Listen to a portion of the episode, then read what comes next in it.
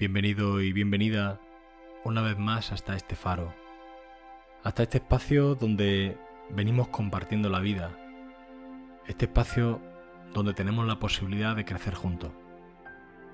En el día de hoy quiero traerte un relato, un cuento, que recoge el psicoterapeuta Gestalt Jorge Bucay en su obra Cuentos para Pensar. Un cuento de gran belleza que se atribuye al rabino hasídico Baal Sentov.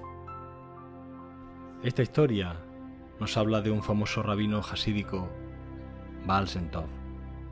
Baal Sentov era muy conocido dentro de su comunidad porque todos decían que era un hombre tan piadoso, tan bondadoso, tan casto y tan puro que Dios escuchaba sus palabras cuando él hablaba.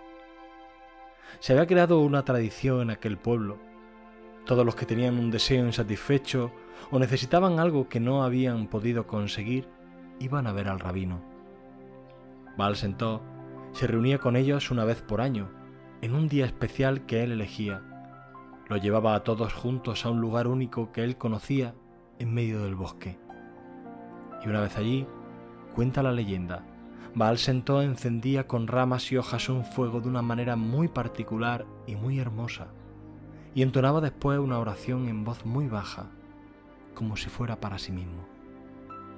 Y dicen que a Dios le gustaban tanto aquellas palabras que Baal Sentó decía, se fascinaba tanto con el fuego encendido de aquella manera, amaba tanto aquella reunión de gente en aquel lugar del bosque, que no podía resistirse a la petición de Baal Sentó y concedía los deseos de todas las personas que allí estaban. Cuando el rabino murió, la gente se dio cuenta de que nadie conocía las palabras que Baal Sentov decía cuando iban todos juntos a pedir algo, pero conocían el lugar del bosque y sabían cómo encender el fuego.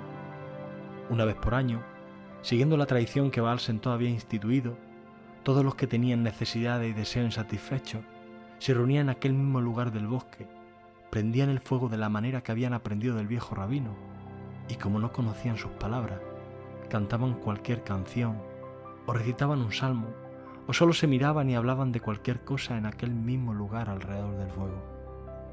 Y dicen que a Dios le gustaba tanto el fuego encendido, le gustaba tanto aquel lugar en el bosque y aquella gente reunida, que aunque nadie decía las palabras adecuadas, igualmente concedía los deseos a todos los que allí estaban